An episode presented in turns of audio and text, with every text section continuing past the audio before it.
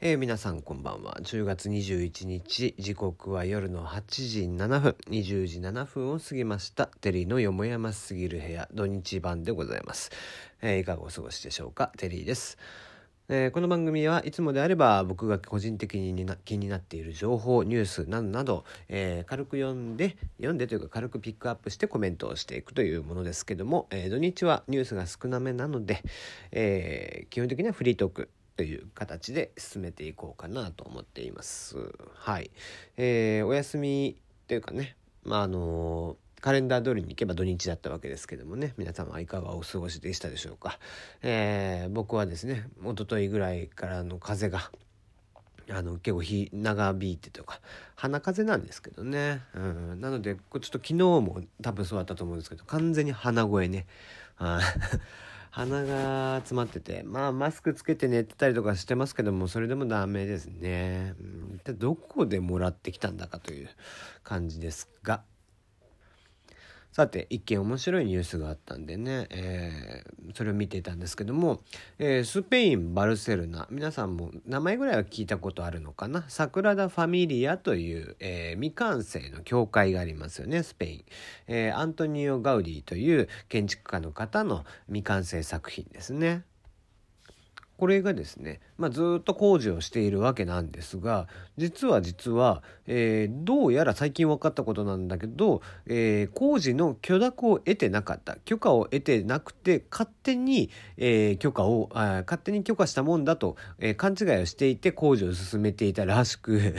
えー、市がですね、えー、桜田ファミリア側に対して3600万ユーロの罰金を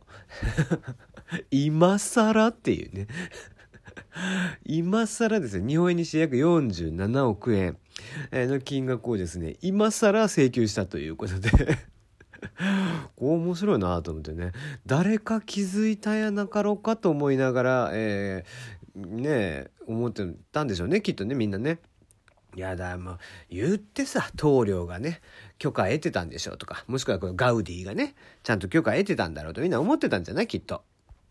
ところがところがね今になってこうちゃんと調べ直しをしてみると実は許諾が得られてなかったということで、えー、なんと今更遡って47億円分を、えー、3600万ユーロを支払うことになったということでね、えー、とんだおとぼけ野郎はいたもんだなって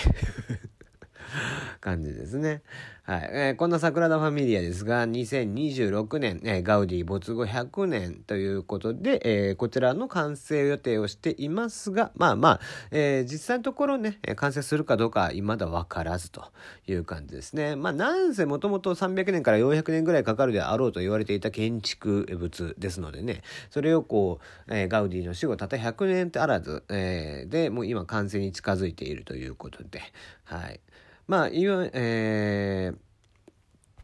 あのね、スペインの、えー、サグラダ・ファミリアというと、あの、こう、工事してる様も含めて、えー、観光名所だったっていうところもあってね、えー、それが完成したら一体どうなるのかというところは気になりますが、えー、そんなこんな言われている中、日本にも同じくサグラダ・ファミリアと言われている、えー、ずっと工事をしてる場所がありますよね。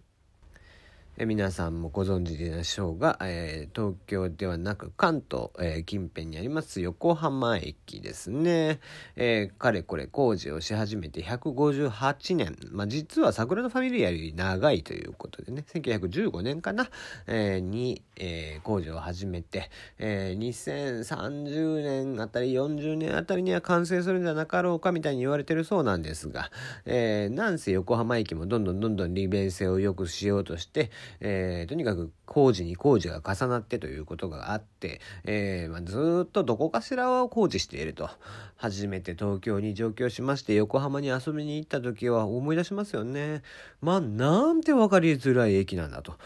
えー、新宿駅も大概でしたけども横浜の分かりづらさったらないですね。うん、もうどこに行けばいいんだかさっぱり分からず、えー、ああいうのはね実は東京とか東京駅とかね新宿とか品川とかそんなところよりも、え、横浜駅の方がよっぽど迷路だし、え、よっぽど、え、桜田ファミリアだっていう感じがしますけどもね。えー、僕の鹿児島時代の同級生の、えー、ラサール出身のやつがですね同じくその統一の友達の東大に行ってた子がですね卒業をする際の卒論が、えー、横浜駅はなぜ世界一複雑なのかという、え、卒論を書いたっていう話がですね、え、意外と、え、僕は好きなんですけどもねはい。えー、そんなこんなで、えー、まあ、違う話に行こうかなと思うんですが、えー、ラッピングバスっていらねえなと。ラッピングトラックですねっていらねえなと思うんです。えー、ラッピングトラックって何さって、まあ、突然話が変わって何のことかわかんないかもしれないですけど、えー、ラッピングトラックってね、えー、みんな見たことあるとは思うんだけど、あの、街中を走るさ、え10トントラック、ないし8トントラックぐらいにね、えラッピングをして広告媒体として走らせているあのトラックですよ。えね、バーニラ、バーニラ、バーニラってあれですね。えこれは著作権大丈夫かな？多分大丈夫でしょう。はい。えー、あれで、あれですよね。えー、マジでいらねえなと思って、えー、僕は見てるわけなんですが、えー、ね、大体こう、渋谷、新宿、えー、あたりを、えー、人が多いところをね、えー、六本木とかね、あの辺りをこうバンバン走ってるわけですよ。昼間から夜までかけて。えー、あれ実は東京の業者はダメなんですよね。東京の業者であれをやったらダメで、条例で決まっているんです。じゃあなんで東京で走ってるかっていうと、あれ他県から来てるんですね。千葉だったりだとか、え、埼玉とか、えー、そういったところの、えトラック業者、そういったところが、え請負いしまして、え走るのは、え都心部を走るということで。マジね、あれ乗り入れダメにしてほしいよね。うん、パトカーもあ、あなんかさ、交通違反、その信号無視とかをさ、待ち伏せしてるぐらいだったら、ラッピングバスね、条例で完全に禁止にしてしまって捕まえた方が早くね？って思うよね。うん、ほんとさ、渋滞になるじゃん。ああいうのがずっと走ってると。で、またさ、たまに細い道とか入りやがんだよね。うん、赤坂見附とかさ、えー、すげえこう、込み入ったとこを走ってたりとかして。全くね、いい必要ない、えー、社会悪じゃねえかなと思ってるんだけど、まあそんなね、ラッピングトラックで、えー、まあこの間見たのがですね、えー、その、なんだろう、ラッピングトラックに書いてあるのが、パパ活をするならこれ、みたいな、えー、サービス、えー、アプリなのかな、うん、があって、えー、マジクズだなと思ってね。うんパパ活ってなんかもう今当たり前のように使われ始めてるけどあれはパパ活は遠行ですからね。うん。あの遠行でありそして売春ですからねもっと言えば。うん。あの軒並み捕まっちまえばいいんじゃねえかなっていつも思うんですけどね。パパ活とかさなんかもうやたらめったらさそういう言葉を作るじゃんすぐ。あのよくないよね。あのそのまあ言えばこういうのはよくあってその万引きっていう言葉もね、えー、実際はあれ強盗ですからね窃盗強盗ですよね。えー、窃盗か。うんそれを、えー、なんだろう小さい小売店舗とかで、えー、商品1個ぐらいとか2個ぐらいとか盗むのをこう万引きなんて言ったりしますけどもね、えー、万引きっていうほど万単位のものを盗んでるのかっつったらそれもよくわかんないですけども、えー、その万引きなんちゅうのもあれ窃盗ですからもう前科ですよね、うん、まあ残念ながらね、えー、その現行犯でないと捕まれないんだっけ？とかっていうのもあるみたいですけどもね。でまあその万引きなんかってその新しいさ用語というか、えー、言葉を作ることによってなんだろうそのパパ活ってしっかりですけども売春をしてるっていう感覚ないでしょきっと。うん。えー、もちろんね体の関係がない人も多数いるとは思うけども、うん、パパ活のさ、えー、なんだろう元締めみたいなのをやってる子がいて。でそいつに聞いたらなんか、まあ、その子はインタビューとかも受けてたりするんだけどあの雑誌とかねネットメディアとかでさインタビュー受けたりとかする子がね、えー、知り合いにいるいたんですけども、えー、その子に、まあ、実際どうなのよとあの体の関係ってあるでしょって言ったら「あるある」っつって雑誌ではないって言ってるんですけど雑誌とかメディアに出た時はもう当然そんなのないですとかって、えー、おしとやかにね話をしてるんですけど当然あるあるっつってて、えーほんとさもうあのそれだったらさ潔く風俗とかで働いてる子の方がまだ尊敬できるよね。うん、プロとしてやるてるわけでしょ。まあパパ活のねプロのパップねえー、なんて言えばいいの、えー、プロ彼女みたいな感じでしょ？あの子たちって。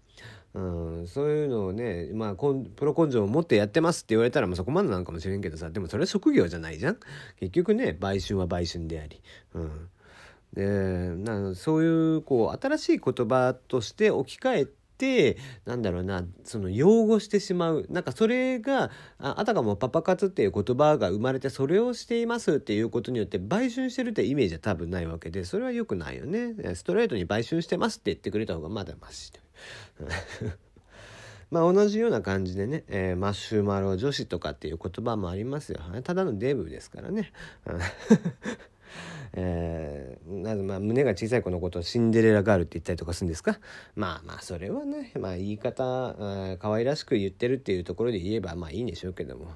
うん、まあ僕はあのー、結構見た目の不摂生は大嫌いなのでね、えー、太ってる人は、えー、デブと、えー、まあ僕は自分でハゲてるっていうのはよく分かってるのでハゲだと思ってますし、えー、チビだと思ってますしね、えー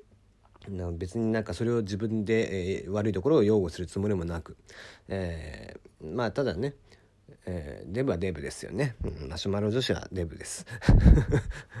なんかそういう言い方を変えてさ、えー、それがただなんか別にそういう子がいるのも問題ないでしょ？みたいな、うん、全然やめてほしいよね、うん。